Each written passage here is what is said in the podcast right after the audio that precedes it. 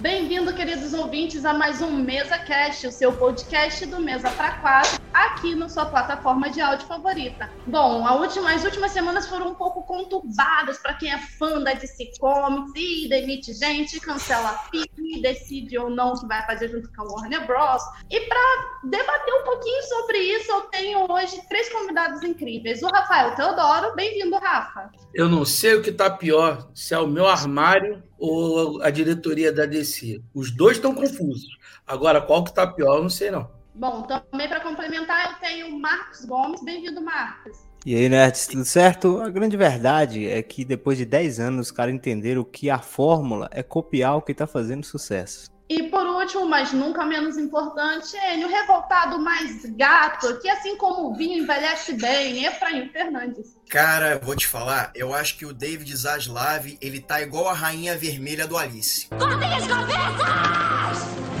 Nesse ritmo. Galera, e vai, e é muita coisa que tá rolando, é literalmente como já alguns dos nossos ouvintes é, viram lá no Instagram, uma certa decepção, né? E para falar sobre a presidência do Walter Ramada né, na DC, que ele chegou agora em 2018, parece que vai sair ou vai ficar até o lançamento de alguns filmes, se eu não me engano, do Adão, do Adão, do Adão Negro. Mas a Warner Bros. antes parecia estar um pouco perdida, né? Vocês acham que ele conseguiu botar um universo legal para DC trazer alguma coisa, vamos colocar assim, boa? Eu acho que a grande verdade é que o universo da DC, no, recentemente, os grandes sucessos vieram com o, os filmes que não estavam ligados diretamente ao DCU, né? Que é o Coringa de 2019, que foi inquestionavelmente sucesso, e o The Batman esse ano, né? E esses filmes que estão participando desse universo compartilhado estão pouco confusos, não, não, foram filmes que tiveram uma qualidade muito boa, como Aves de Rapina, o Mulher Maravilha 2. Então, eu acho que a fórmula, o direcionamento que eu tava vendo para descer era seguir fazendo esses filmes independentes. Eu acho que se seguisse essa forma, ia, ia cara, eu tava muito interessado em ver o que poderia vir pela frente, sabe? Eu conversei até com os, a gente gravando o nosso podcast lá, eu conversei com os meninos que eu tava muito mais interessado em ver o que a DC tinha para mostrar pra gente do que a Marvel, porque querendo ou não, a Marvel, é, a gente tá vendo muito, muito conteúdo da Marvel, mas muitas coisas são um pouco genéricas, né? E os filmes da DC, esses que eu citei que foram de uma grande qualidade, foram filmes impactantes, cara, filmes que trouxeram algo novo pro gênero de filme de super-herói. E, cara, é, triste saber que talvez esses filmes, né, vai ter o Coringa 2, mas eu acho que os caras já estão falando de fazer um universo compartilhado, mais ou menos parecido com o da Marvel, então talvez esse, esse universo seja um pouco descartado e tá muito nublado, cara. Não dá para saber o que, a gente vai vir a descer daí pela frente, assim como também tava nublado atrás. A gente não sabe, o planejamento, infelizmente, é, é muito, é muito confuso. Olha, é, antes de dar a palavra pro, pro Teodoro, o Walter Ramada, cara, eu acho que ele teve uma gestão muito bipolar. Porque assim, ele entregou o Aquaman, foi ele quem aprovou o Aquaman, e Aquaman foi um puta sucesso, super divertido. Aí o pessoal tá falando, ah, mas é muito Marvel. Cara, foda-se, é uma boa história, entendeu? É uma boa história que flui, tem toda a jornada do herói ali. E quem diria, né, Aquaman, né, que era o herói mais zoado da DC, sabe? E aí o Zack Snyder teve aquela ideia de pegar o Khal Drogo do Game of Thrones e trazer ele para DC e reformular esse personagem e tal, então fez um grande sucesso. Ele também aprovou, se eu não me engano, o Joker do Joaquin Phoenix, que também é um filme maravilhoso. Eu gosto muito desse filme, mesmo a gente sabendo que esse filme não faz parte do universo compartilhado. E também ele deve ter provavelmente aprovado o The Batman, que é com Robert Pattinson, que também eu acho um filme muito bom, que também tá fora desse universo compartilhado. Então, assim, ele tem erros e acertos na gestão dele. Eu acho que para mim já deu. Eu acho que realmente está na hora de trazer uma outra pessoa com uma outra visão e já tá na cara que o David Zaslav, que é o presidente da Warner, tá querendo seguir por uma linha que não dialoga com o que o Walter Ramada fez até agora. Sem falar também que o Walter Ramada estava relacionado com, aquele, com aquela história é, que infelizmente o, o, o Cyborg, Ray Fisher, sofreu racismo dentro da, da, das regravações de Liga da Justiça né, de 2017, que é um filme problemático. Quer dizer, o filme é problemático e as filmagens foram problemáticas. E o Joss Whedon, né, como a gente já falou em castes passados, ele foi o diretor e ele tinha uma má conduta no, no set, sabe? É, era tratava mal a Gal Gadot, tratava mal o Ray Fisher e aí o Walter Ramada meio que tentou passar pano para isso e para mim não rola passar pano para machista, sexista, racista, isso não rola. Então olha quantos problemas internos a gente tem ali. Então para mim acho que já deu essa gestão. o que ele quer não dialoga com, com o que o Zaslav tá querendo, então eu acho que tá na hora da DC respirar. E assim, cara, a DC, a, a DC ela, ela, é um, ela é uma mina de ouro, sabe? Você pode fazer histórias tanto no universo compartilhado, né, do Liga da Justiça com o Ben Affleck, o, o, Superman do Henry Cavill, a Gal Gadot, essa galera. E você também pode fazer histórias que estão fora dessa cronologia, que são histórias separadas, sabe? Então, olha quanta coisa você pode explorar. Então, eu acho que agora está na hora de ter um respiro e repensar o universo compartilhado e trazer é, diretores ou diretoras que tenham assinatura para poder comandar esses projetos, seja no universo compartilhado ou seja nos filmes individuais sem relação com esse universo principal. Eu, eu particularmente, eu gostava da, da ideia de, do universo não ser compartilhado, do universo DC, os heróis serem independentes. Eu acho que isso era um diferencial em relação ao Marvel. Cara, mas é tão bom deixar duas fórmulas diferentes, sabe? Quando eu quero ver compartilhado, eu vejo na, na Marvel. Quando eu não quero, eu vejo na DC. Porém, óbvio que a gente se coçava para ver o Superman, o Batman e a Mulher Maravilha se interagindo, ver o Lanterna, uma, uma coisa que tivesse que juntar todas eles. Eu acho que o Walter Ramada ele fez coisas boas para Warner e coisas ruins. Eu acho que a gente infelizmente lembra mais das ruins do que as das boas. A gente lembra, por exemplo, quando sai o Snyder Cut e a gente vê o final de Snyder Cut e pensa, cara, como eles preferiram o final do Flash empurrando um carro ao invés de voltar no tempo e, e rebutar aquele momento ali, sabe? Que é um momento, talvez, dos momentos mais, seria um dos momentos mais épicos do cinema. E se a gente pensar em concorrência, a DC ia entregar a viagem no tempo antes da Marvel nos cinemas, já que Liga da Justiça seria de 2017 e o Ultimato é de 2019. Mas, assim, como um todo, eu acho que, que o problema da DC foi não confiar no planejamento original que ela tinha, sabe? É, eu sempre boto, a gente tem que falar do Snyder Cut aqui, do, do Snyder Verso, na verdade, porque o planejamento de filmes ia até 2020. Ou seja, há dois anos atrás, a gente já teria encerrado o arco que o Snyder preparou e os personagens estariam disponíveis para fazer os seus respectivos reboots, sabe? Ah, o Superman tá muito sombrio, beleza, acabou a história do Snyder, deixa ele mais leve. O Batman tá um pouco detetive, tá muito amargurado. Usaria aí agora para poder suavizar o personagem. E eu pego, por exemplo, agora pegando a concorrente, né, que é o, o, digamos, o referencial, a gente tem personagens como, por exemplo, o Thor, que nos dois primeiros filmes o tom que escolheram não funcionou. E precisou mudar o tom do personagem para o personagem ganhar popularidade. A própria Capitã Marvel veio com uma tonalidade que muita gente não curtiu.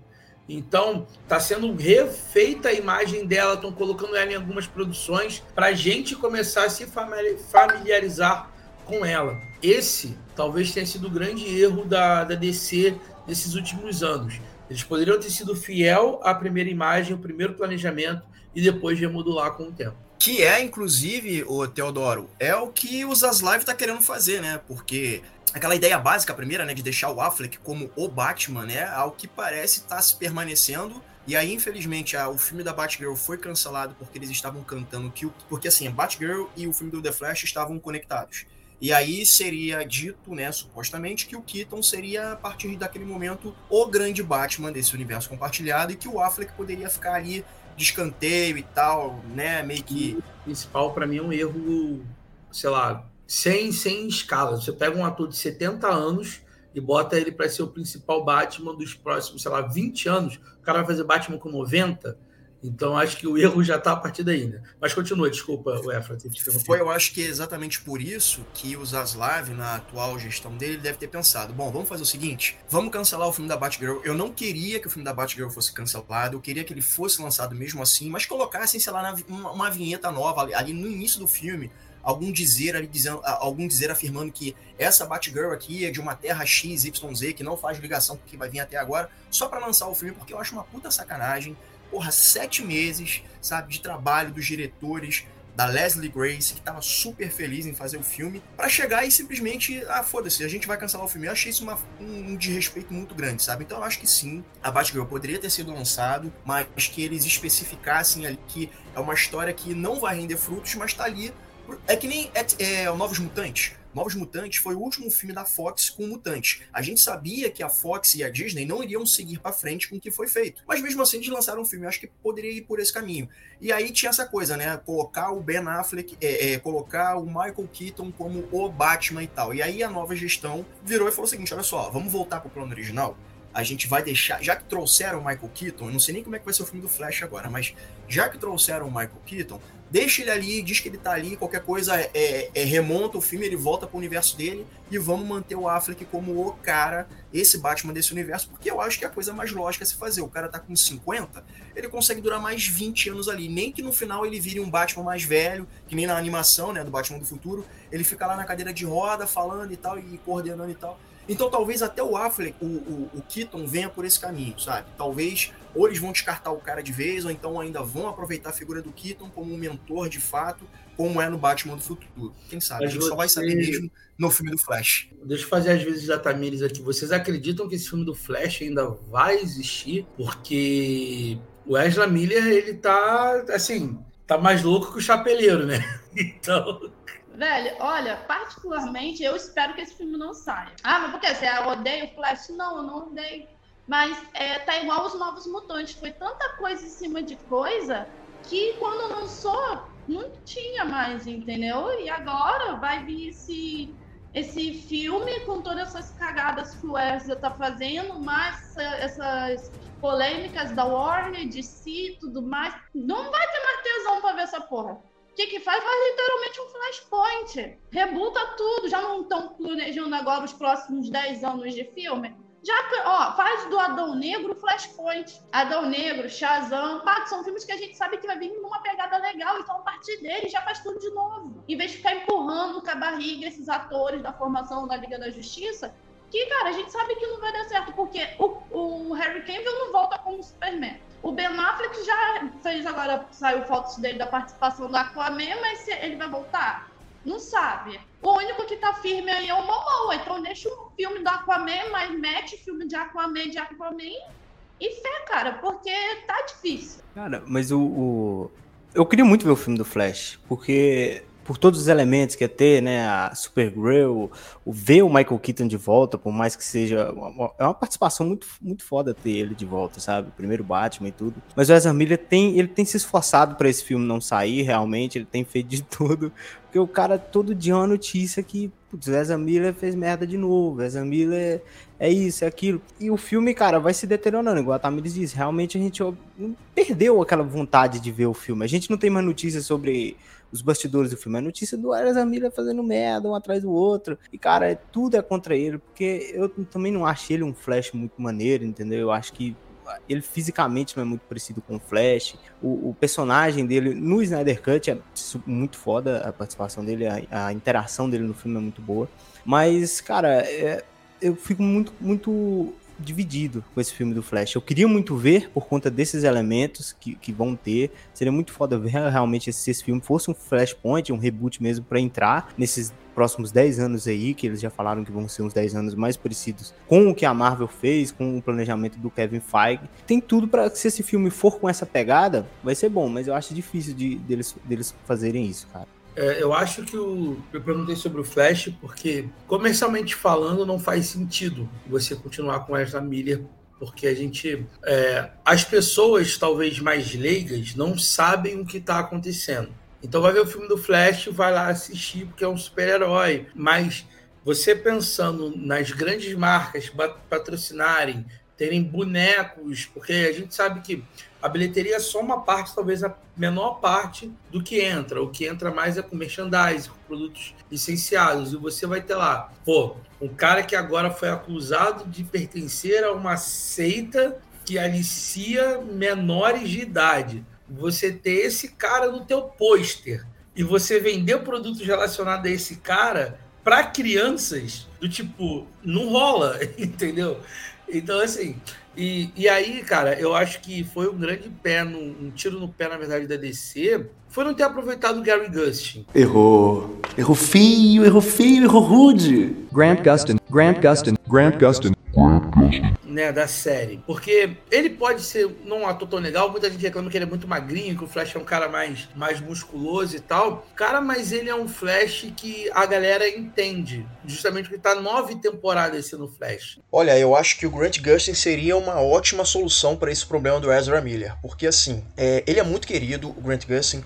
Ele faz o personagem tem anos, tá aí a nona temporada, como você disse. É, ele ficou até mais bombado de uns dois anos pra cá. E ele teve com o Flash do Ezra Miller num dos episódios da série do Flash, falando justamente sobre multiverso. Então, cara, tá aí, mano. Usa esse cara e tá tudo certo. Só completando o que o Efra falou, ele é muito cativante. Ele é muito cativante. Então, eu, eu falo por mim mesmo. Eu não sou fã do Flash, mas eu acompanho a série por conta dele. É muito cativante. Ele conseguiu, porque o Flash é um personagem por si só, quem tá acostumado com as animações, ele é cativante, ele é engraçado, ele é, tem aquela, aquela, aquele espírito do que seria o Homem-Aranha um pouco, tá ligado? Engraçado, que chama a galera, essas coisas. Na série, ele consegue. E você, assim, justificando a, vinda dele, você não precisa necessariamente é, fazer filme de origem, você não precisa contar, você pode até, inclusive, trazer ele como um Flash mais, mais experiente, do mesmo jeito que o ator que fez o Flash na série dos anos 90 participa da série do Flash como o primeiro, o primeiro Flash, é, o Jay Garrick, não é isso? O primeiro Flash, o, que aqui no Brasil veio como João Ciclone. Eu acho que é o. que é Jay Garrick mesmo, o nome do personagem. Que é o Jay Garrick, o Barry Allen e o Wally West. Então, Jay Garrick é o primeiro, é o primeiro Flash. Então, eles pegam esse ator do, que fez o Flash nos anos 90, daquela série, trouxeram para essa série como se fosse o primeiro Flash de uma outra realidade.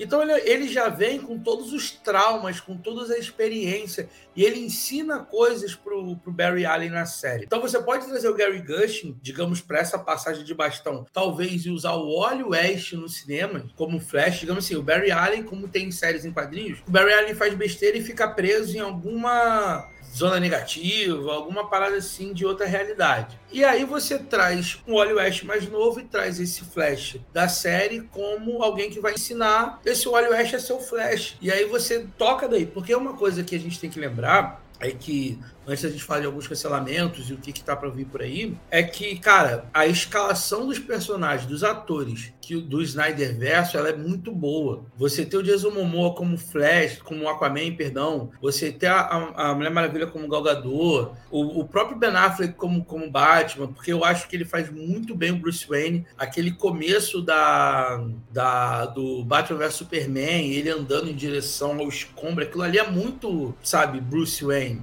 E gente, o R. Cavill como, como Superman é quando ele sorri, entrega a chave do mundo para esse cara. Então, assim, aí você perder esse tipo de ator por causa de confusão de, de, de acionista, eu acho que é demais, sei lá. O que tu acha, Marcos? Cara, eu acho que você falou tem todo sentido. Realmente, a escalação do, dos atores do Snyderverse é, é, muito bom, cara. Eu queria muito ver mais sobre o, o, Batman do Ben Affleck, cara. Porque a gente viu muito pouco, querendo ou não, no Batman Superman. Ele é um dos protagonistas ali. Mas eu, esse filme ele tem muitos problemas, assim, né? Que a gente é perceptível que o Batman Superman é, é, um filme com alguns problemas e o Batman tá envolvido neles. É, e no, no, Liga da Justiça do Joss Whedon mudaram o personagem totalmente, né, cara? A gente não, não, não reconhece o Batman. O Batman que faz piada, cara, não, não é esse o, o, Batman, entendeu? Então eu acho que os grandes problemas do, do, do, Batman vêm muito por conta do diretor, mas eu queria muito ver, cara, porque visualmente ele é irado, entendeu? Ele é muito, tipo, aquele Batman parrudão mesmo, eu acho muito foda. E é uma pena a gente ver isso, né, mano, e não, não conseguir é, acompanhar, talvez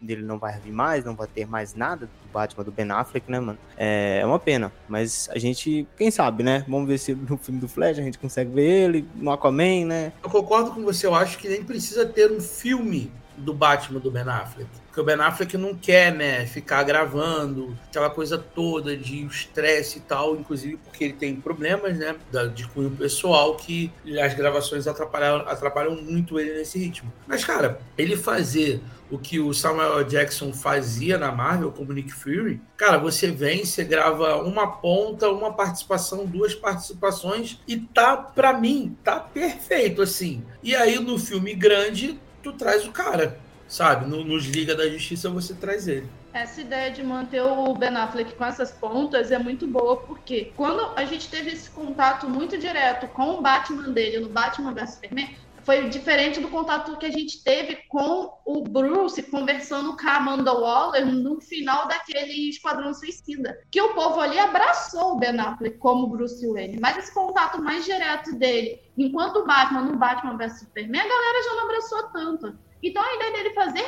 pontas, acho que é ainda melhor. Porque a gente vai. Eu, eu falo, o, o Ben Affleck é um ótimo Bruce Wayne. Ele é aquele Bruce Wayne que já tá cansado, que já tá atuando em Gotham, ó, há mó tempão, que ele já tá sem saber o que fazer e agora ele tem contato com outros heróis de outros lugares. Mas ele em si, como Batman, com o vestido de Batman lutando, não é tão legal, não é tão atrativo. Ainda mais também essa parte dele de fazer piada que ele não encaixou muito bem naquela Liga da Justiça. E, tipo assim, é, é preferível que ele faça as pontas e continue como uma lenda do que ele ficar sendo colocado direto, porque, querendo ou não, o Batman é o líder da Liga da Justiça. Desculpa quem acha que é o Superman, não é, porque o Superman não paga pela estação espacial, com, com um salário de jornalista. Mas assim, ele é um líder, mas ele não precisa estar ali de cara o tempo todo. Mas, mas olha que tu falou uma coisa que é bacana, que é a dinâmica, né? Que a, a Marvel pegou a dinâmica, a Marvel que eu falo Marvel Studios, tá? Pegou a dinâmica, essa dinâmica da DC de custeio e liderança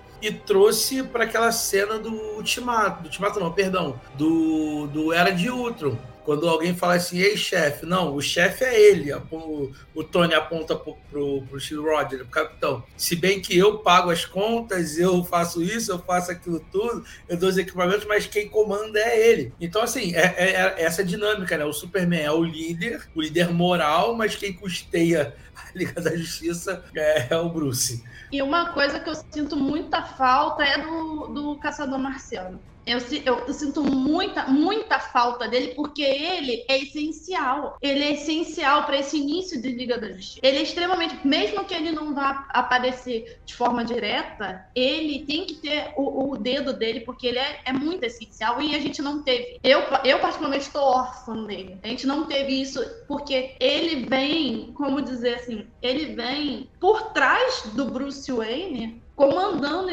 botando estratégias, tá ligado? É assim, Tamires, ele até aparece lá no Snyder Cut, mas numa coisa boba, tipo, mandando a luz voltar a trabalhar, entendeu? Em vez dele chegar logo de frente e ajudar logo o Bruce a cair na porrada com o Darkseid, ajudar contra o Lobo da Steppe, não. Ele só vai lá fazer uma visitinha pra, pra Lois, fingindo que é a Marta, diz, é, dizendo, é, ó, oh, minha filha, volta a trabalhar, tá? E naquela cena pós-crédito, né, aquela cena final que ele fala com o Bruce, só, né? É, então, assim, foi ele foi mal construído pro Snyder Cut. Achei muito jogado ele no Snyder Cut. É, tem uma pessoa que eu também sinto muita falta. Gente, é o Lanterna. Eu acho que assim, que você ter esse momento assim, e tu não ter um Lanterna Verde, você não ter John Stewart ou Hal Jordan, você não ter nenhum deles, eu acho que, que é muito complicado. E assim, a, a DC é, tem todos os personagens à sua disposição. A DC não precisou vender, não precisou nada. Então, realmente é só uma falta de, de um planejamento elaborado para fazer o negócio acontecer. E, cara, engraçado falar dos lanternas, porque a tropa dos lanternas verdes já veio já foi é, mencionada e realmente eles falam do Caçador Marciano, do Hal Jordan, da Mulher Gavião também que ela nem mencionada foi, coitada, ou que foi, foi uma coisa muito por cima. E assim, tá faltando um pedaço, porque a Liga da Justiça não é só Batman, Superman, Mulher Maravilha, não, porque na ausência deles tem uma porrada de outros heróis que podem gerar filmes tão bons quanto. Ah, o exemplo tá aí, o Adão Negro. É um dos filmes mais esperados da DC. Outro também, o Shazam. O Shazam ele é parte da Liga da Justiça, mesmo que indiretamente, né? Mas, cara, ele é essencial, ele é crucial. E Tamires, tem outra. É, eu tô falando muito, gente, perdão. E tem outra. E, e, tem outros heróis, assim, que é, é uma coisa que a gente tava.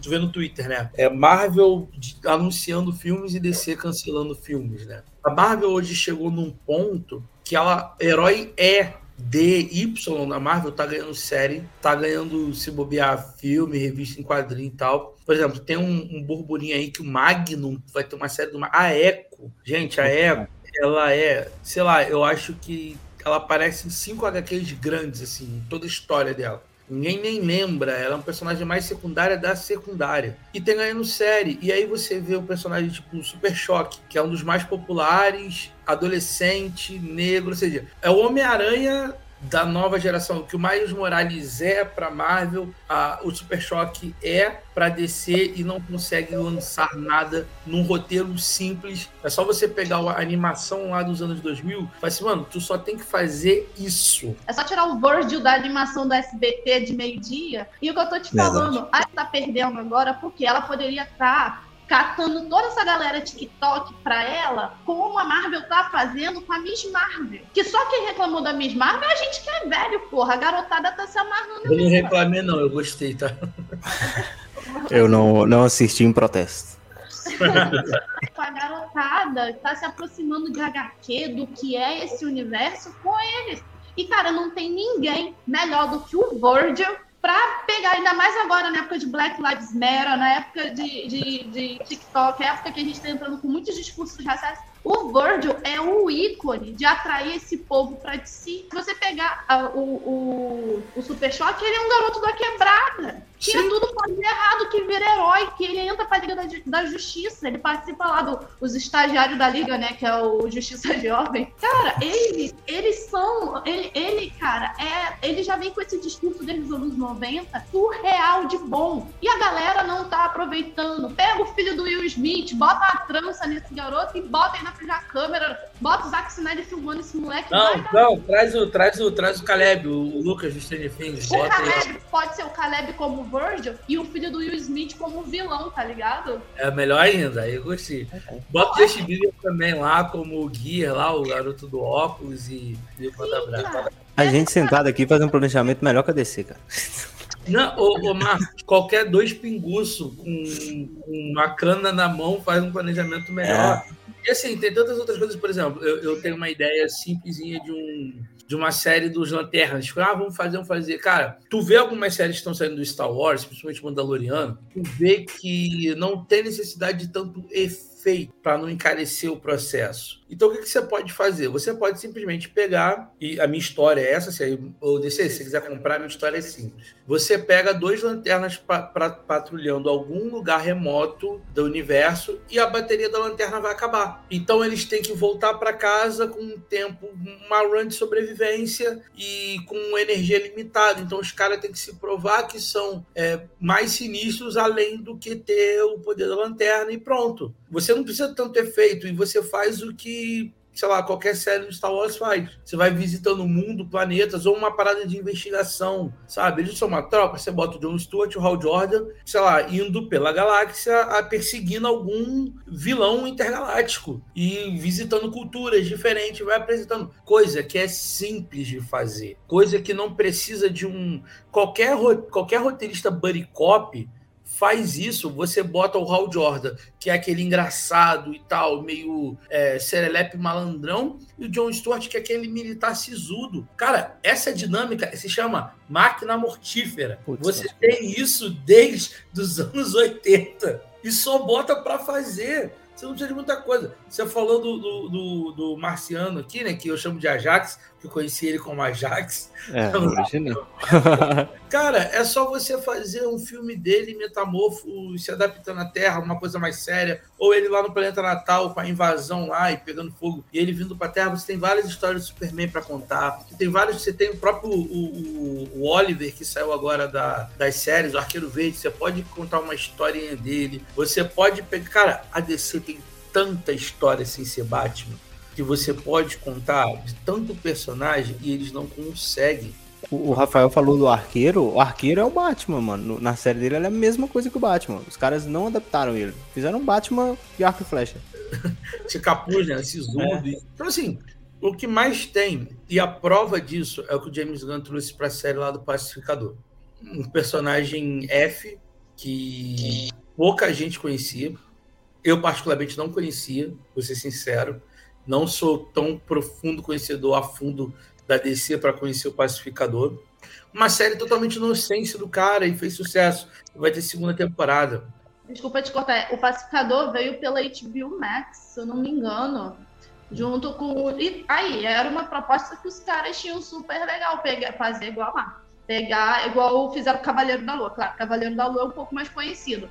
Pegar esses caras, adaptar. Um, não precisa 10 temporadas do herói. Pega uma temporada do maluco, solta, ficou uma coisa muito bacana, ficou legal, a gente comprou. Só que aí agora fizeram o quê? Vamos acabar a HBO Max, vamos englobar com Discovery e Warner, e cadê as séries? Mas assim, Tamires, só reforçando, tá? O James Gunn falou que a segunda temporada de Pacificador tá intacta, tá seguindo, tá dentro do cronograma. Então, menos mal. Por quê? Porque fez sucesso. E é, é, complicado. Aí, aí é um planejamento que a gente pode até conversar um pouco maior, né? Que a DC tá pensando. Que a DC não, que a, a Discovery tá pensando de como reorganizar a casa. E foi esse limbo que entrou né, a, a Batgirl, porque era um orçamento baixo para cinema e um orçamento alto para televisão. E então ficou naquele limbo ali. Por exemplo, coisas que eles estão fazendo que eu não concordo. Eu entendo que foi sucesso, mas eu não quero um Coringa 2. É você pegar e aí na minha cabeça confundir o público. Quem é a Arlequina? É a Margot Robbie, que elas já estão acostumadas como a Arlequina, ou é a Lady Gaga? Sabe? E detalhe, é aquilo que a gente está conversando. A a DC ela não diz para você o que está acontecendo, se tem linha cronológica, se eles estão em terras diferentes. E aí eu vi um Batman pequeno lá no filme do Coringa, e depois eu vejo um filme do Batman. É o mesmo garoto que cresceu ou não? É de outra realidade? Ia chegar o momento, gente, que se, quando esse filme do Flash sair, se sair, que a gente vai ter três Batmans no cinema. Vai ter o Michael Keaton como Batman, você vai ter o Batman Ben Affleck no filme do Aquaman, você vai ter o Batman Robert Pattinson no filme dele. Então, isso para quem é comum para quem não entende assim de, de, de, multiverso, essas coisas, é uma complicação sem fim. É, pra gente que é fã, às vezes a gente, né, a gente às vezes até tenta encaixar, mas pro grande público, cara, é uma grande confusão, mano. Tem gente que não entende. Eu tava conversando esses dias com uns amigos meus que não são tão ligados assim em, filme nerd, eles gostam de ver filme, mas não são ver filme nerd. A gente falando, pô, saiu o filme do Batman muito foda, os caras, ah, mas quem que é o Batman agora? Falei, ah, o Batman é o, o cara do Crepúsculo, cara, mas já trocaram de novo. O que que tá acontecendo? Não era, não era aquele aquele outro maluco grandão. Eu falei, não, agora já é outro. Os caras, pô, mano, mas que confusão é essa questão, mano? Então, pro grande público, é ruim. A questão do Coringa é dinheiro, cara. Fez sucesso, deu Oscar, deu dinheiro, os caras vão lançar de novo. Tomara que tenha uma boa história, né? Tomara que seja bom, mas eu também não queria ter, ver esse segundo filme do Coringa aí, não. Eu fiquei bem surpreso quando eu vi a notícia, viu?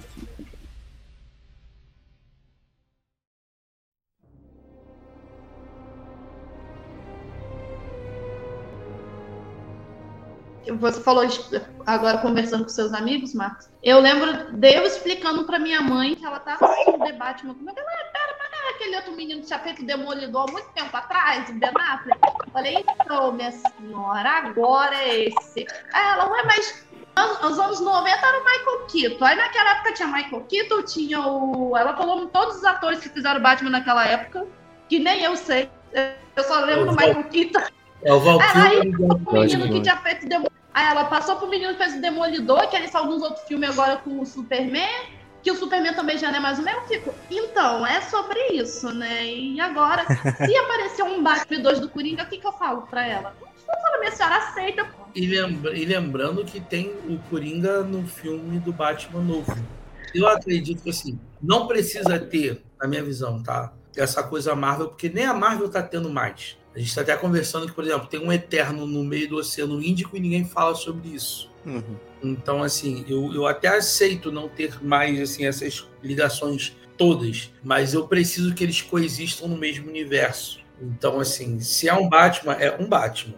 Ou então você para e você explica o que é está acontecendo. E aquilo que a Afra falou aqui no começo, e eu também, pô, manda, abre a cartela lá, Terra 5, debate. Pronto, aí no o Coringa, Terra 412 The Joker. Sabe, eu entendo que são filmes se passando em realidades diferentes, então isso não, não afeta a minha cabeça. Então, mas é isso aí que, por exemplo, a Tamires falou, né?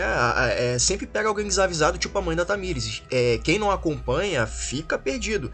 Porque assim, tem esse Coringa aqui, mas era para ser aquele lá, e agora tem esse Batman aqui, a pessoa vai ficar perdida. Então a DC tem que saber dialogar, tem que saber se comunicar para essa pessoa também que tá perdida. Por isso essa minha ideia de lançar selos na, na vinheta, né, no início do filme para dizer, ó, esse aqui é o filme que se passa nesse universo aqui, entendeu? E aí fazer a divisão de universos pro cara saber, ah, esse aqui é esse universo, aquele é aquele, aquele é aquele outro. É isso, acho que é uma maneira mais simples de dizer qual é a história que está sendo contada em qual universo. É, a gente tava falando do Batman, né? Vai ter três Batmans no cinema em um dia. Vai ter o Robert Pattinson, o Ben Affleck e o Michael Keaton ao mesmo tempo. Teodoro, sem falar que lá no filme do Joker, a gente tem o Bruce Wayne pequeno. Então, teoricamente, nós temos quatro Batman. E tem que ressaltar, não é o mesmo Batman que o Robert Pattinson, porque a história do Joker, ela se passa em 1981 e o Bruce deve ter seus 10 anos de idade, enquanto que o Robert Pattinson interpreta uma versão que deve ter em torno dos seus 30 e poucos anos nos anos de 2021, 2022. Se ele fosse esse Batman, se o Pattinson fosse esse Batman do Joker, ele estaria na faixa dos 50 anos e obviamente não é essa a versão que o Pattinson tá fazendo.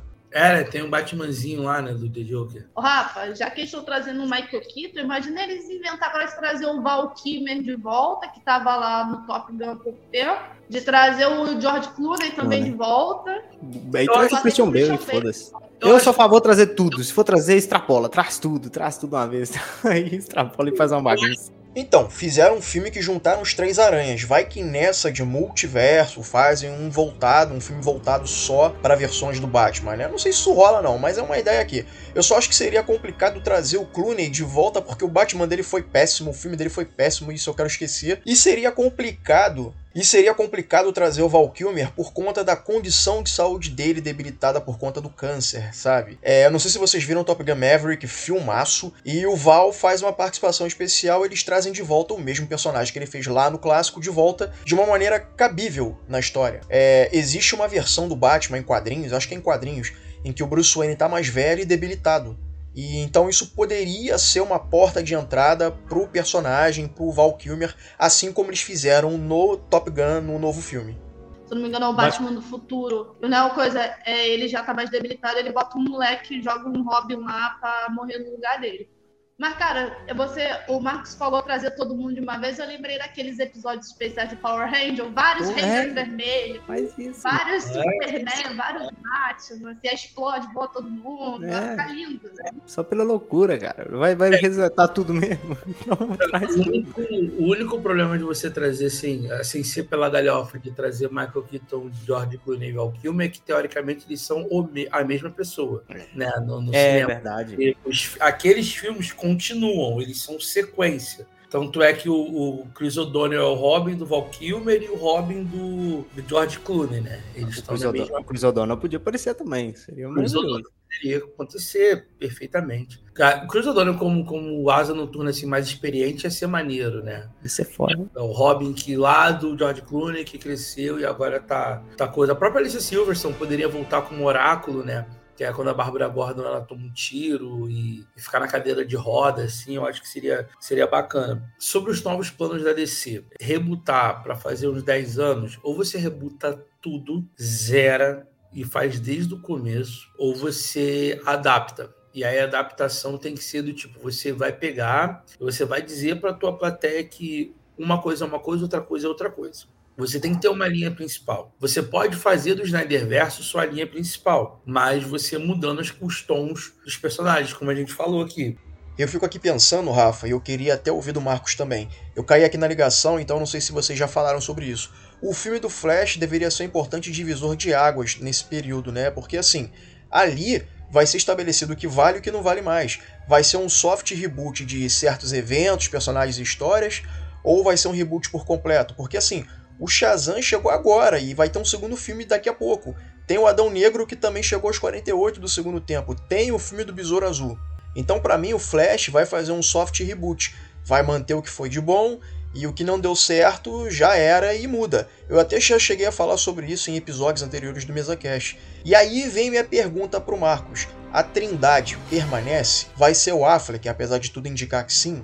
Vai ser a Gal como Mulher Maravilha? Vai ser o Cavill como Superman? Ou será que vão ser outros intérpretes para esses personagens? Cara, sinceramente, desse universo, eu, eu vejo poucas coisas assim que poderiam ser reaproveitadas. A Gal Gadot, cara, ela é muito boa, ela é uma excelente Mulher Maravilha, acho que seria bom ver ela um pouco mais pra frente. Mas, cara, eu acho muito difícil o Kevin voltar. Eu acho que ele é muito complicado. A gente não vê rumor, não tem, não tem é, continuação, anúncio de filme do Superman. Pô, cara, o Superman é o principal herói da DC, cara. E a gente não vê nada, irmão. E não vê nada do Superman. É, é, é muito triste isso, cara. É, a, gente, eu, a gente ama o Batman, mas tá, o Batman já tá um pouco saturado, entendeu? E o Ben Affleck também, eu acho que é, ele já tá, né, no meio dos filmes da DC aí. A gente não sabe qual é a, a, importância dele no filme do Aquaman e também no filme do Flash. Mas, cara, eu acho difícil a Trindade ser mantida por conta do Superman. Eu acho que é muito complicado o Cavill voltar felizmente. Eu gosto, eu gosto muito dele como Superman. Mas assim, e essas coisas que, tão, chegaram novas agora, igual o Shazam, cara, eu particularmente eu não gosto do, do Shazam do, do Zachary, velho. Eu acho eh, muito, sei lá, o Zachary não me passa a, a, feição do Shazam, eu não consigo acreditar que, que, que, ele é o Shazam, entendeu? E já é muito diferente com o Black Adam, né, cara? Que, nossa, não sei há quanto tempo os caras estão anunciando, ah, o The Rock vai ser o Adão Negro. Aí agora que o cara vai ser o Adão Negro, vão tirar o cara? Eu acho difícil. Então ele deve ser um dos que vai ser mantido. É complicado a gente analisar o que, que vai ser mantido, mas eu acho que difícil a Trindade continuar, cara. Respondendo a sua pergunta de uma forma mais precisa, eu acho complicado a Trindade se manter por conta do Cavill. Eu acho que pela Galgador e Ben Affleck poderia acontecer, mas por ele eu acho que, que talvez eh, não vai rolar. Se de fato Cavill não for mais o Superman, essa transição tem que ser feita de maneira respeitosa. Na San Diego Comic Con, perguntaram pro The Rock se vai rolar a, a, luta, né, do Adão Negro contra o Superman, que é uma parada clássica, que nem o Shazam versus o Adão Negro. E o Superman ele pode ser ferido com magia, então isso pode ser interessante. E ele meio que disse que essa possibilidade existe, só que ele deu uma resposta meio enigmática, meio engraçada e tal. Ele disse que o Cavill é o Superman dessa geração, com respeito a todos os outros que vieram antes, e ele disse que vai ver como é que fica. Então, quer dizer, pro cara dessa resposta é porque ele não sabe se o Cavill é o Superman, ou então é porque ele já sabe que o Cavill já não é mais o Superman.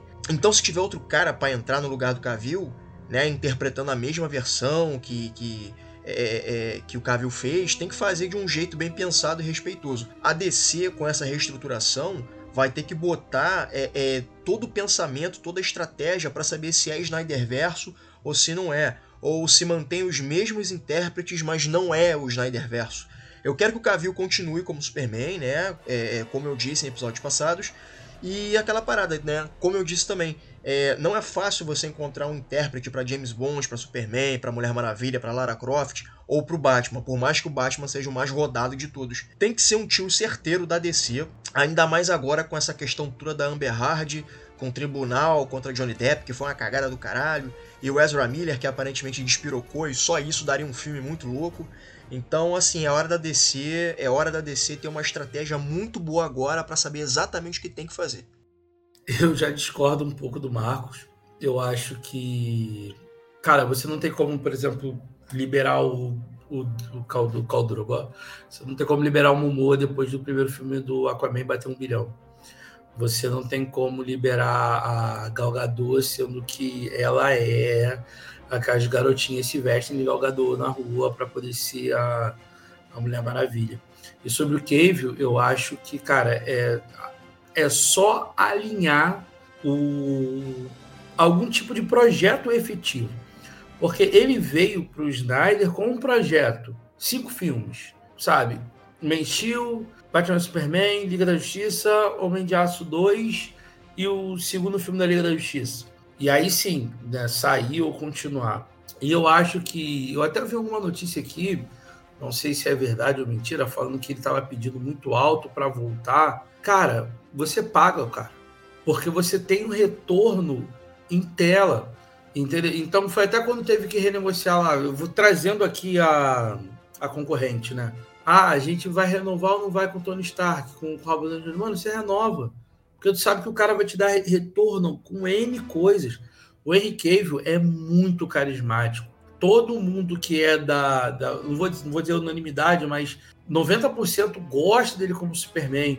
90% entende que não foi dado a ele um Superman para trabalhar. Tipo assim, faz um Superman assim, assim, assado, rindo, feliz, esperançoso, que, que emana esse tipo de conduta. Só que aí tu vê o cara fazendo The Witcher e você vê que quando o cara navega carisma, assim, ele exala carisma. Você vê ele como The Witcher e você fala, cara, eu quero seguir esse cara. E você vê ele como Superman nos melhores momentos, fala: Cara, eu quero seguir esse cara. Então eu acho que é só uma questão de ajuste. Eu acho que a nova diretoria da DC quer sim continuar com o Henry Cavill, tá? E eu acho que tudo é questão de ajustar. Eu acho que talvez esse reboot, esses 10 aí, é, 10 anos né, de planejamento, se, esteja envolvido também esse ajuste. E, e, eu acho que a Trindade ela volta sem filme do Batman. Eu acho que o filme do Batman vai continuar sendo Robert Pattinson no paralelo. E o Batman principal voltando para fazer participações, como eu falei aqui, e voltando nos grandes filmes evento da, da, da DC. E, e, eu acho que eles vão começar a fazer produtos periféricos, sim. E claro, o Ezra Miller para mim já, já foi. Uma coisa que eu tava pensando aqui, com a saída do Walter Ramada, sabe quem deve estar tá rindo à toa? O ciborgue Ray Fisher. Porque ele disse que não voltaria a trabalhar na DC se o Ramada continuasse na casa. Isso porque o Ramada passou pano quente por episódio do Joss Whedon, que foi infeliz nas refilmagens da Liga da Justiça e tudo mais, todo mundo já sabe. Tem várias declarações do Ray Fisher aí jogando a merda no ventilador. E o Ramada tá para sair e o Edon tá queimadaço e a DC tá nessa reestruturação. Se bobear, talvez haja alguma chance do Fischer voltar de alguma forma. Ele foi o coração do Snyder Cut, ele roubou a cena nesse filme, né? Ele foi, né, o ponto central e seria ótimo para mim o retorno dele, não sei para vocês. Eu acho que ele não volta, tá? Eu acho que, que a DC, se eu, se eu sou o presidente da DC atual, eu falo, cara, eu não vou querer trazer esse tipo de problema com entre aspas para mim. Falando comercialmente falando.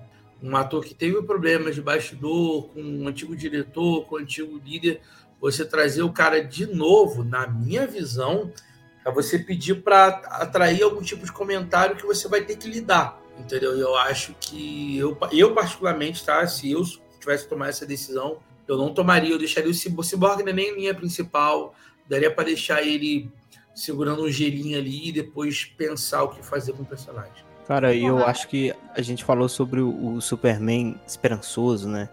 A gente vê hoje muito a visão do Superman, o Superman evil, né? Superman mal. O Injustice trouxe esse Superman, que é um cara que foi corrompido, e a gente tem um pouco disso também no Batman vs Superman, né? No DLC, aquela visão que o Batman tem, né? De, dele, do Superman despirocando na cabeça, ficando louco. Eu não sei, cara, se esse Superman esperançoso, aquele Superman do Christopher Reeve, que também foi tentado. É, foi, foi, teve uma tentativa de reprisar esse Superman no, no, Superman Returns de 2006 e não funcionou tão bem, né? Eu, eu não sei se esse Superman esperançoso é, seria o Superman ideal para nossa era, para essa era de heróis, entendeu? Eu fico muito confuso com, com qual, qual vai ser o, o olhar que eles vão dar pro Superman, porque eu não sei se vocês já viram o planejamento do Snyder dos cinco filmes, eu achava maravilhoso, cara. Eu achava que se deixasse ele fazer os cinco filmes do jeito que ele queria, cara, ia ser incrível, mas infelizmente é, é não deixaram o cara trabalhar, né? O, tiveram aqueles uh, os comentários negativos que é, mas quando você vê o que ele tinha para fazer, eu acho que muito do, da sequência que vinha fazia a gente entender o porquê que ele fez aquilo no Batman vs Superman, algumas coisas que ele fez lá. É, o Snyder Cut é um filme muito melhor que o de 2017, não tem nem comparação. Então, é, essa coisa desse gerenciamento de não deixar o cara fazer o trabalho dele atrapalha também. E o Rafael falando aí de talvez realmente eles mostrarem um planejamento e o, e o Kevin ser convencido a vir, cara, seria ideal. Eu acho que putz, seria perfeito ter, ter, ele de volta, cara, porque tem muita gente boa para ser aproveitado nesse Snyderverse. Tem muita gente que tem que ser descartada também, rápido, mas esse boot aí, cara, é, eu acho que o que eles necessitam fazer é chegar e explicar pra gente, ó, a partir de agora é isso aqui, isso aqui, isso aqui vale, isso aqui não vale. É dar a voz mesmo, igual o, o Kevin Feige fala. O Kevin Feige chega e fala rasgado. Não, Demolidor vai estar no nosso universo aí, vocês podem esperar que ele vai chegar. E o cara realmente vai estar, entendeu? Dá uma explicação pros fãs, entendeu? Do que, que vai vir pela frente, pra gente já mais ou menos, né, já, já controlando a expectativa. Porque a DC, ela gera uma expectativa muito grande em mim, cara. E acho que é muito porque os caras não falam, né? Os caras não falam, a gente fica com aquela expectativa e quando chega... Acho eu acho que gera em todo mundo, porque todo mundo quer ver a DC se dando bem, sabe? A gente gosta de ver a Marvel e diz, caraca, a DC também tem que se dar bem. E aí você falou essa questão da, do Demolidor aí do Kevin Feige fala. Cara, o ponto que os caras estão de tipo, a gente faz mesmo e o público vai gostar, se não gostar, a gente. Semana que vem tá com outro produto que o público vai gostar. Se não gostar, na outra semana a gente está apresentando outro público. Cara, o Demolidor vai vir com a roupa original, vermelha e amarela pra série Tu tem noção de quão louco isso é? De a gente nunca imagina. Cara, o Demolidor é vermelho. Vermelhaço. Não, sabe? E eles no primeiro filme do Homem de Ferro traz a armadura original, que era aquela toda grandona, porradona, antes de. E, e, e eles vão entregando as paradas. Cara, a gente vai ter uma série de She-Hulk quebrando quarta parede. Querendo ou não, é, é, o ponto que você tá que você pode entregar as coisas. E se o público não gostar, na outra semana, daqui a 15 dias, 20 dias, vamos dar assim, She-Hulk acaba às 17, são nove episódios, vai acabar no comecinho de outubro, ou metade de outubro. Pô, não curti, caraca, não tem problema, duas semanas depois tem Pantera Negra no cinema. Mas aquela parada, Rafa, a Marvel, mesmo dentro do planejamento dela, já errou e acertou muito. Ela tá num ponto é, que depois de muito caminhar, ela tá se dando a liberdade de fazer algumas coisas, tipo Demolidor da roupa amarela, ou a She-Hulk quebrando quarta parede. E é coisa que se não der certo, mas eu acho que vai dar certo, é, não seria algo que preocuparia tanto a Marvel. Isso porque já foi entregue tanta coisa e ela já tá na reta final e tá só arriscando e foda-se. Coisa que a DC agora eu já acho que não pode fazer. Porque ela precisa ainda fazer o básico. E a Marvel já passou há muito tempo de fazer o básico. A DC, e aí eu quero saber de vocês, o que vocês pensam. As animações da DC são maravilhosas. E assim, tem aquele Liga da Justiça Guerra contra Guerra, que é o primeiro e o último é Guerra contra Apocalipse, né? Cara, eu gostei muito do roteiro que ele apresenta. Porque o roteiro é o seguinte: está tendo uma invasão do, do Darkseid, aquela coisa toda, sendo que não existe a Liga da Justiça. Os heróis estão resolvendo cada um o seu problema na sua cidade. E é quando as coisas começam a se costurar que um vão conhecendo o outro e termina o filme com a Liga da Justiça sendo formada. E depois você tem os outros filmes sobre cada personagem, sobre a sua história. E eu sempre achei que, que o, aonde a DC poderia inverter o processo da Marvel era nisso. A Marvel apresentou os heróis separados e te entregou o filme, de todos eles juntos. Sendo que a DC, gente, Superman, Mulher Maravilha, Batman, eles são maiores do que qualquer outro super-herói. Talvez eles, só o Homem-Aranha e o Hulk talvez cheguem de, de, popularidade, que todo mundo conhece. O Hulk é popular por causa da série dos anos 80, com o Ferrino. O Homem-Aranha é Homem-Aranha. Mas esses três, todo mundo conhece Mulher Maravilha, Superman e Batman. Todo mundo. Então você poderia sim, como o, foi o, o Dawn of Justice, né? O, o, o Batman e o Superman, você dali ter esse filme como sendo marco zero. Houve uma invasão, houve uma coisa para acontecer o Batman estava investigando, o Superman estava investigando, Mulher Maravilha, opa, a gente tem que sentar aqui, resolveu a parada junto e resolveu. E aí você fazer os filmes separados é, de cada um apresentando esses personagens no seu dia a dia. É o que eu penso. Eu acho que não dá, eu particularmente, não dá para descer ter a sua principal marca, que é a Liga da Justiça, Superman, Batman, e esperar 10 anos para ter que apresentar um uma nova Liga da Justiça. É, Rafa, eu saquei que você está falando, eu entendi. E como o Marcos falou, né, o Superman é a figura central. Tem que ter um Superman, seja com Kevin ou não. Uma coisa específica sobre a versão do Kevin é que ela é meio capenga, né?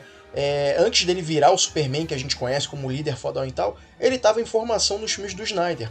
Acho inclusive que para ser líder da Liga da Justiça, um parênteses aqui, eu acho que a Mulher Maravilha que tinha que ser por conta dos milênios de vida, de experiência, de batalha e etc. Mas fica aquela coisa, né? É, uma hora é o Batman, que dá a entender que é o líder, outra hora é a Mulher Maravilha ali e tal, e o Superman nem chegou perto disso. Eu acho que o Superman do Kevin tá em formação, ele ainda não é aquele cara fodão líder que a gente já conhece dos quadrinhos e em outras encarnações, e videogame e, e HQ. E no Homem de Aço, que é o primeiro filme dele, é o primeiro dia de trabalho dele. Ele não tem noção da dimensão dos poderes dele, nem do Zod, ele destrói Metrópolis, e a galera reclamou que é muito Dragon Ball Z, mas isso foi proposital. Aí veio o BVS, que eu gosto bastante, mas é um filme problemático, que tem um monte de coisa jogada, né? O Superman começa a duvidar dele mesmo, que eu achei ok, né?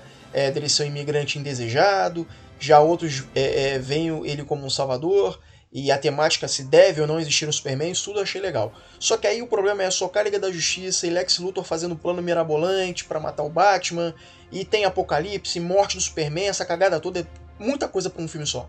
Aí chega a Liga da Justiça do Zack Snyder, né, que tem a ausência do Superman, que aparece só lá no finalzinho, trazendo esse renascimento lindo, por sinal, do cara, se aproximando da visão clássica de esperança, mas a gente ainda não vê ele como um futuro líder da liga. E essa jornada dele é interrompida. É, aí vem esse plano agora de 10 anos da DC, Mas para qual lado vão vir com o Superman agora? Vão pegar com ele já totalmente. Aí vem esse plano de 10 anos da Liga da Justiça. Mas para qual lado que vão vir com o Superman agora? É, vai ser ele totalmente estabelecido, como nas animações e quadrinhos? É, vai ser a visão esperançosa dele já líder? Ou ele, vai ainda vai, ou ele ainda vai flertar com o lado sombrio dele, né? A gente viu esse lado sombrio dele no Liga da Justiça do Zack Snyder, que foi bem bacana.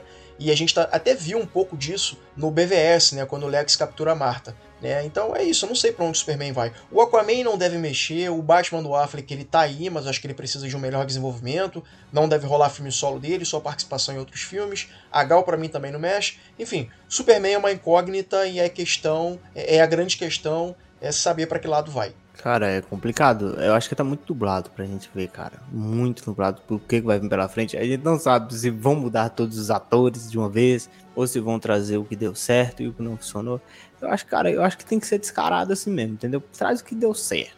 O que deu certo, traz. O que não deu certo, tira, né? Porque o, a grande verdade, cara, é que hoje a, gente, hoje a Marvel tem uma grande liberdade, igual o Rafael falou mesmo, né? Dos caras, ah, não gostaram disso? Ah, gente dá um jeito, a gente resolve aqui. Porque, olha só pra você ver, na Marvel, a gente teve o filme do Homem-Aranha. Até então, o Andrew Garfield era um personagem que a galera, era um Homem-Aranha que a galera não gostava muito. Cara, depois do filme, virou um Homem-Aranha mais amado por todo mundo. Todo mundo começou a amar o cara. O que, que eles fizeram? Eles pegaram aquilo que não deu certo e deram uma nova cara e ficou muito bom, cara. Ficou bom. Eu acho que é isso, é abraçar o que deu errado e tentar fazer dar certo. Demolidor deu certo lá na Netflix, opa, vamos trazer ele pra cá pro universo, entendeu? É ter essa, essa, essa cara lavada mesmo, de não ter medo de pegar as coisas e fazer, cara, porque a gente vai comprar, entendeu? Se ficar bem feito, a gente vai comprar, a gente não vai, não vai descartar. Ô Marcos, sendo que, por exemplo, você falou do Demolidor, ele vai ser o mesmo ator, mas não é o mesmo Demolidor. Uhum. Eles deixaram bem claro, tipo assim, é... porque e aí eu não preciso contar a história, porque você já conhece a história desse cara. Então é o que eles fizeram quando trouxeram de novo o Homem-Aranha, né, pro, pro, pro, MCU, né, que é, virou Tom Holland. Cara, não preciso contar que ele foi picado pelo aranha, o tio dele morreu, Exato. você já conhece. A gente já conhece a história dos pais do Batman, não precisa mais matar a Marta, é, o Henry de novo, porque não tem necessidade. É. E eu, eu penso assim, cara, não precisa você contar a história de alguns personagens. Precisa contar a história de origem de Batman, você precisa contar a história de Superman, não precisa contar a história de origem de Mulher Maravilha. Eu acho que você precisa contar uma história de origem, talvez, do, de um Lanterna. Entendeu? E você pode usar, gente. É, eu lembro que foi com. O próprio. A Viúva Negra foi. É, veio num filme do Homem de Ferro 2. É. E você pode fazer isso. Você pode, por exemplo, fazer um filme do Superman e apresentar um lanterna. Sim. Tem personagem que não precisa necessariamente você fazer um filme. A participação tá ótima. Tá ótimo, você conhece, você entende e depois você desenvolve. Gente, o Gavião Arqueiro, ele teve a série agora em 2021 ou 22, que a série dele saiu. 2021, ano passado. É, 2021, isso mesmo. A primeira aparição do cara foi no Thor 1, em 2011. Então, olha quanto tempo 10 anos para você contar uma história só desse personagem. E quando ele apareceu, você já sabia quem ele era, assim, nesse decorrer desse tempo. Você sabe quem ele é, você sabe que ele tem a família, você se importa com a família dele, porque foi contada a história fatiada. Uhum. Você montou quebra-cabeça. A Viúva Negra teve um filme agora, só que o filme dela não é a origem. O filme dela é, é uma aventura solo, mas toda a história da origem dela, Sala Vermelha, aquela coisa toda, você já foi sendo contado e apresentado ao longo do tempo. A gente está falando de Feiticeira Escarlate. Feiticeira Escarlate também não teve, teve só a sériezinha para aumentar o poder dela, mas você conhecia a história da Wanda picotada ali, coisa então assim. Eu acho que dá para você ter os pilares, os pilares terem seus filmes, e quem for orbitar pode um ou outro ter a história contada e diluída ao longo do, do coisa. Era o que, por exemplo, o filme da Liga da Justiça do Snyder Cut, o centro, quem é a linha condutora é o Cyborg. São as ações do Cyborg que vão fazendo a história avançar. Então você não precisa criar um filme do Cyborg. Você não precisa ter Cyborg ou filme. Você já apresentou como ele foi criado, você já falou o quanto ele é capaz, o quanto ele está evoluindo, e pronto. No próximo filme da Liga da Justiça, quando ele foi apresentado, como trazer, ah, precisamos do Cyborg para resolver isso. Você já sabe quem é o cara, porque o cara já foi desenvolvido no filme. Você necessariamente tem um filme de Cyborg. Só acho que a DC tem que ter os seus pilares E eu acho que o Pilar é um filme do Superman. Ele pode ser o líder ou não, pode ser a Mulher Maravilha sendo a responsável por poder capitanear a equipe. Você tem que ter esses dois braços caminhando lado a lado, outros heróis orbitando. E nesses 10 anos, que, que é o plano agora, que ainda está muito nebuloso, que a gente não sabe, cara, só faz, só produz. A Marvel lança quatro por ano, você não consegue lançar quatro, lança três, lança dois. Mas faz. Faz filme de personagens médio, com histórias mais, mais menores, assim, sem ter que dominar o mundo, mas enche, enche o escopo de heróis.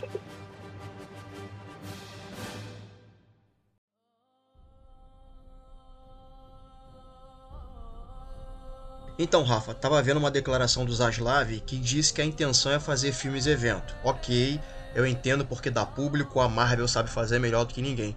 Mas para fazer um filme evento, para fazer filmes evento, é, precisa ter filmes menores, com a participação de um aqui, de outro ali, como foi dito agora há pouco. E é um termômetro, né? É, faz os filmes certinhos até chegar no ápice. Pra, pra pessoa que chegar no cinema falar assim: caramba, é aquele personagem daquela tal cena daquele tal filme, sabe? Entende como é que funciona?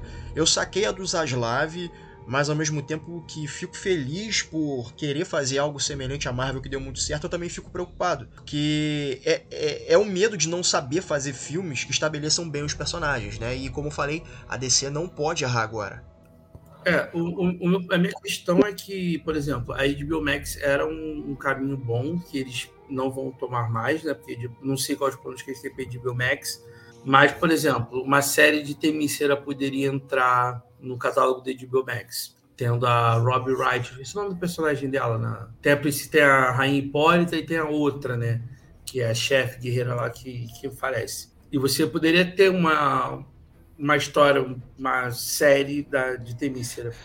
Você poderia ter uma série do, sei lá, dos Tanagarianos. Você poderia ter uma série do Pistoleiro do Smith, já que tem o filme dele, que ele não morreu, então o personagem ainda existe. Faz uma sériezinha para ele seis episódios, daquele estilo de Bill Max, dele tendo que fazer alguma missão, já que é um personagem que é bonzinho, né? Já que o Smith não faz vilão. Então você pega o Will, bota numa série lá do Pistoleiro, faz a série do Pistoleiro tem heróis que você pode pegar e fazer é, coisas pequenas. Você pode pegar o próprio Esquadrão Suicida, em vez de tentar dominar o mundo, eles poderiam ser fazer um filme de assalto a banco, assalto a alguma coisa com eles. Você pode, cara, tem uma HQ do Superman que eu acho maravilhosa. É um que do Superman que não tem o Superman, porque é como o mundo vê o Superman. Então aparece alguns burrões do Superman voando para um lado para o outro resolvendo o problema e a situação vai caminhando ali. Você poderia fazer um filme normal da DC de um tipo assim, vamos botar um assalto ao banco. Cara, que no final, quando o cara achou que vai assaltar o banco, o Superman chega e, cara, você não vai assaltar o banco. Aqueles filmes que o cara planeja tudo e no final dá errado, sabe? Coisinhas assim que a DC pode fazer. É, é só querer fazer. Tem um Besouro Azul, cara, que faça. Se você tem, como a gente falou aqui do Super Choque, que faça faz da Moça Maravilha, faz da Batgirl, faz da Batwoman, faz da, da, da Supergirl que tem a série. Gente, faz do Aqualad, personagem tem. Só falta você querer ter disposição para fazer. A Marvel está apresentando os Jovens Vingadores para ter uma série ou um filme. A DC pode fazer um filme da Liga da Justiça Jovem dos Titãs e pronto. Já fiz. E depois você vai ajustando uma coisa ou outra. Cara, filme evento na, na DC é muito difícil de fazer, porque a maioria dos grandes vilões da DC são cósmicos. E aí você precisa realmente do Superman. É só, é só você pegar a animação da Liga da Justiça, que tem vários roteiros ali para poder você fazer vários filmes. Eu lembrei que tem um que o Superman ganha tipo uma planta, que aquela planta vai sugando e vai botando ele um transe. Tirar aquela planta, entra num transe também e tal, e vai aquela parada toda. Eu falei, caraca, olha que filme idiota e fácil de fazer. Você bota alguém soltando algum veneno, alguma coisa dentro da, da torre da liga e os caras, cada um entrando numa noia e tem alguém atrás envolvido e você tem que resolver o problema. Cara, o que mais tem a história? Só falta a, a DC tomar vergonha na cara de querer fazer. Cara, é, depois de tudo isso que a gente conversou, é, a gente viu que a DC ela tem um grande, uma grande bomba na mão e ela tem várias formas de resolver isso de uma forma simples e sensata, cara. Basta DC não querer olhar pro dinheiro, que é uma coisa que eles olham muito, né? Toda empresa olha, os caras querem, querem o dinheiro, né? Não tem como mas também olhar pelo lado dos fãs, tentar fazer um filme legal, cara. Tipo, um filme com bom roteiro, trazer diretores, cara que, que são bons diretores, que tem, uma, que tem uma visão boa. Pô, cara, quando traz grande diretor pros filmes da DC, funciona, cara. Matt Reeves foi, foi excelente. O Christopher Nolan dirigiu uma trilogia muito boa. Tem que trazer esses caras que têm uma pegada diferente, não só na direção, mas também no roteiro. Os caras que sabem escrever um bom roteiro. Por mais que a gente critique, fale mal, a gente sempre tá esperançoso pra ver a, a DC, porque são os grandes heróis, né? Igual o Rafael falou, todo mundo conhece Superman, todo mundo conhece o Batman e a Mulher Maravilha. São os grandes heróis da, da nossa geração. E eu quero muito ver, cara, uma Liga da Justiça é, embaçada. Tipo a animação, tá ligado? Da Liga da Justiça Sem Limites, passava no SBT. Eu quero é isso, cara. Eu quero ver o, eles ali como um conjunto. Tem que ter um planejamento bom para que isso possa acontecer, cara. Eu tô bem esperançoso. É, eu tô preocupado. Eu acho que acho que a DC precisa. Esses movimentos são bons de reorganizar a casa, porém eu não não gosto de algumas atitudes e é atitudes de é, decisão comercial mesmo, como por exemplo fechar é, produções, algumas produções originais para a HBO Max, porque eles querem produzir para a HBO e aí e aí HBO Max é tipo um repositório para chegar alguns filmes, algumas coisas depois. Eu, eu não gosto dessa dessa saída porque vai justamente contra o que o mercado está fazendo, né? O mercado está produzindo cada vez mais coisas exclusivas para o streaming e a HBO Max vinha crescendo. Mas para descer como um todo, essa, reformula, essa reformulação, né? essa organização tem que ser bem estruturada, tem que ser planejada e se inclusive for necessário tirar todo mundo e botar todo mundo do zero, escalar todo mundo novo, novo Batman, novo Superman, nova Mulher Maravilha, mas, cara, que eles tenham, o, desculpa o termo, culhão para manter a decisão. Porque quando trouxeram o, o, o Zack Snyder, a gente vibrou, a gente viu o Man of Steel vibrou, Aquela cena do voo do Superman é incrível. O Superman pairando sobre o, o planeta Terra com braços abertos é incrível. E aí eles não tiveram culhão de. Cara, são cinco filmes, vamos manter esses cinco filmes. Ficaram tristezinho porque a Marvel estava fazendo dinheiro porque começou o processo antes, né? E eu tenho certeza que se eles mantessem a pegada, deixassem o cara trabalhar, a gente estaria hoje aqui falando de outras coisas. Então, cara, é, preocupado porque eu gosto muito da DC e quero ver a DC bem. Quero ter prazer de falar, cara, eu vou gastar um dinheiro para ver Liga da Justiça no cinema eu vou sair lá gritando, urrando. Eu acho que para isso eles têm que dar uma olhada no Liga da Justiça, Liga da Justiça Sem Limites, dar uma olhada nessas animações. Tem roteiros prontos ali, é só executar.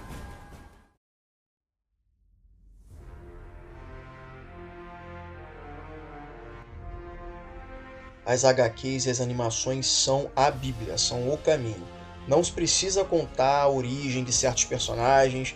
É, é que nem o Kevin Feige, o Zé do Boné vai fazer agora com o novo Quarteto Fantástico e já fez com Homem-Aranha. Não vai ficar recontando a origem de certos personagens. Eu acho que certos personagens da DC não precisa ficar remontando a origem.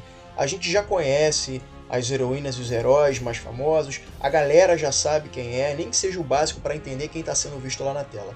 Eu quero cineastas e roteiristas com visão, como o Marcos falou, que tragam suas assinaturas, suas particularidades para os seus respectivos filmes.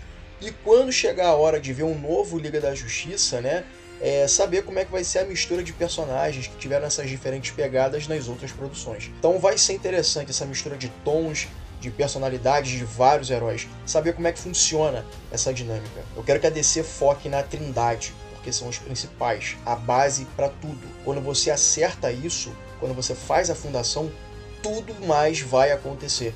Eu não vejo a hora que isso acontecer, né? Eu espero que esse planejamento dos 10 anos já comece tipo para ontem e tomara que até o final desse ano ou início do próximo a gente já tenha os anúncios dos próximos projetos que vão compor esses 10 anos eu me sinto agora um pouco menos decepcionado, tendo um pouco mais de esperança, um pouco mais de fé.